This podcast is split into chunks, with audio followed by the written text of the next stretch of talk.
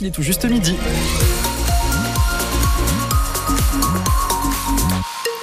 La pluie, elle était déjà bien présente hier, elle va continuer aujourd'hui. De nombreuses averses donc qui sont à attendre un peu partout dans le département. On relève actuellement 7 degrés en moyenne. La météo complète juste après le journal de Renaud Candelier. Bonjour Renaud. Bonjour Julien, bonjour à tous. Un terrible accident de car cette nuit sur l'autoroute A6. Ça s'est passé en Côte d'Or, à côté de Pouilly en Auxois, pour une raison encore inexpliquée. Le car s'est couché sur le côté. Il était aux alentours d'une heure du matin. Il y avait 151 personnes à bord, dont 41 enfants. Une adolescente de 15 ans est décédée. 12 autres personnes sont blessées. La préfecture de Côte d'Or a déclenché le plan nombreuses victimes.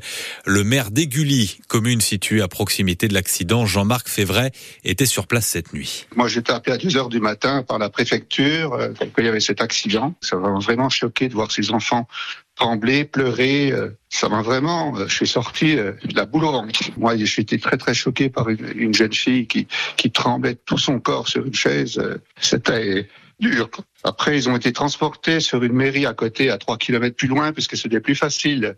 Ils ont reçu pour, pour les mettre, ils étaient avec des couvertures, bien sûr, de survie comme des jus de fruits et tout, ils étaient bien entourés. Il y avait une cellule euh, psychologique qui arrivait, donc euh, pour les entourer. Concernant les, les, conditions dans lesquelles ce drame s'est produit, euh, aucun autre véhicule impliqué. Il pleuvait effectivement, mais il pleuvait. Moi, c'était pas des grosses pluies. Il n'y avait pas de brouillard. il n'y avait pas une circulation énorme. C'est une ligne droite. Il y a déjà eu des tas d'accidents dans ces endroits-là. Pourquoi Est-ce qu'il y a un problème Ça glisse ou un problème de vent? Il y avait du vent aussi un peu. On ne sait pas trop. Et ce midi, le parquet de Dijon indique que le chauffeur se serait probablement endormi au volant.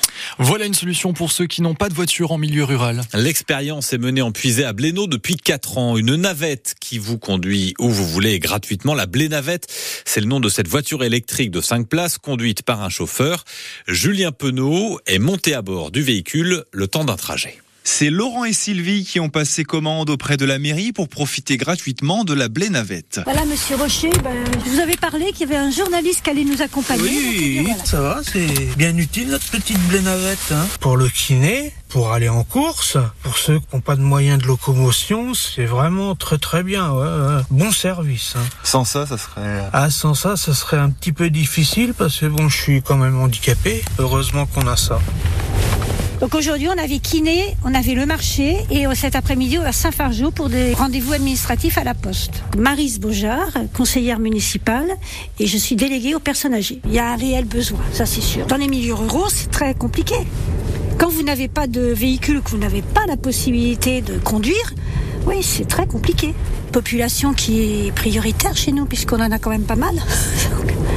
très important. Nous voilà arrivés à destination. Donc le cabinet de kinésithérapie, il est là.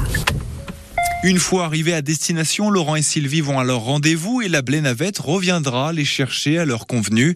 La mairie espère atteindre les 70 utilisateurs par an contre une quarantaine actuellement. Et cette solution de transport coûte 10 000 euros par an à la commune de Blénaud. En vue des européennes, les partis se lancent un à un dans leur campagne électorale. C'est au tour du Rassemblement national. Aujourd'hui, Jordan Bardella sera cet après-midi à Marseille pour un grand meeting. Le RN, pour l'instant, largement en tête dans les sondages avec 28 à 30% d'intention de vote. L'Allemagne, bien embarrassée par cette affaire d'espionnage liée à l'Ukraine, les services de renseignement russes sont parvenus à infiltrer une conversation entre hauts gradés de l'armée de l'air allemande. L'enregistrement, pardon, dure quand même 37 minutes. Il y est question des plans de préparation pour livrer des missiles longue portée à l'Ukraine.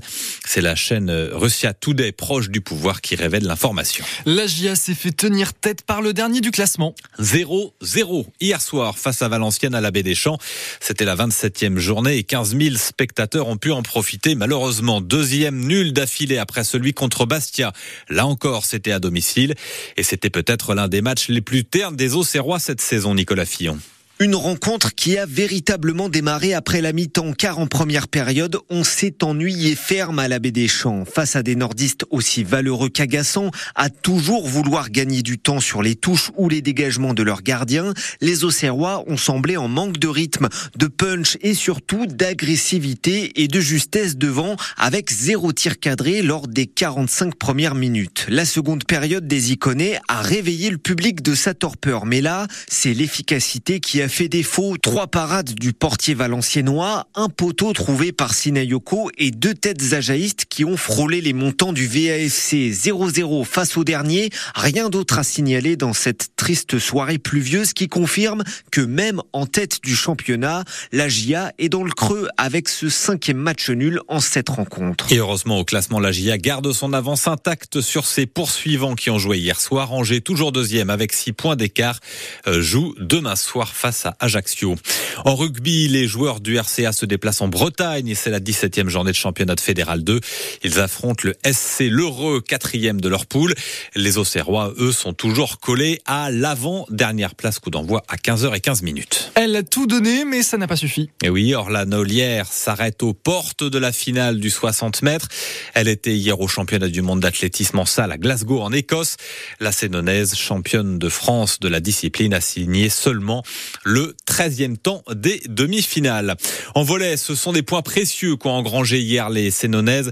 Les Lyonnes ont battu la Lanterne Rouge. Calais 3-7 à 1, c'était leur deuxième match de Plédarn. Prochaine rencontre le 16 mars avec la réception de Arne, le leader. Si vous êtes dans le nord de Lyon, hein, ça va changer du sport, une occasion de vous faire plaisir en faisant aussi une bonne action, le Salon des vins de Pont-sur-Yonne qui est organisé par le Rotary Club. Il vous propose de découvrir une trentaine de vignerons. Ça se passe à la salle des fêtes jusqu'à 17h. L'entrée est à 4 euros. Une partie des bénéfices iront cette année au Resto du Cœur. Et puis des hommages à Claude Nougaro en bataille 20 ans après sa mort. Il avait 74 ans. Des concerts aujourd'hui dans Lyon. Il y en a à Brinon-sur-Armançon, à Charny, au Red Puisé ou encore à Saisy. Ça se passe entre 15h et 16h avec euh, parfois des tarifs payants à Saisy. La participation est libre pour ce concert hommage à Claude Nougaro.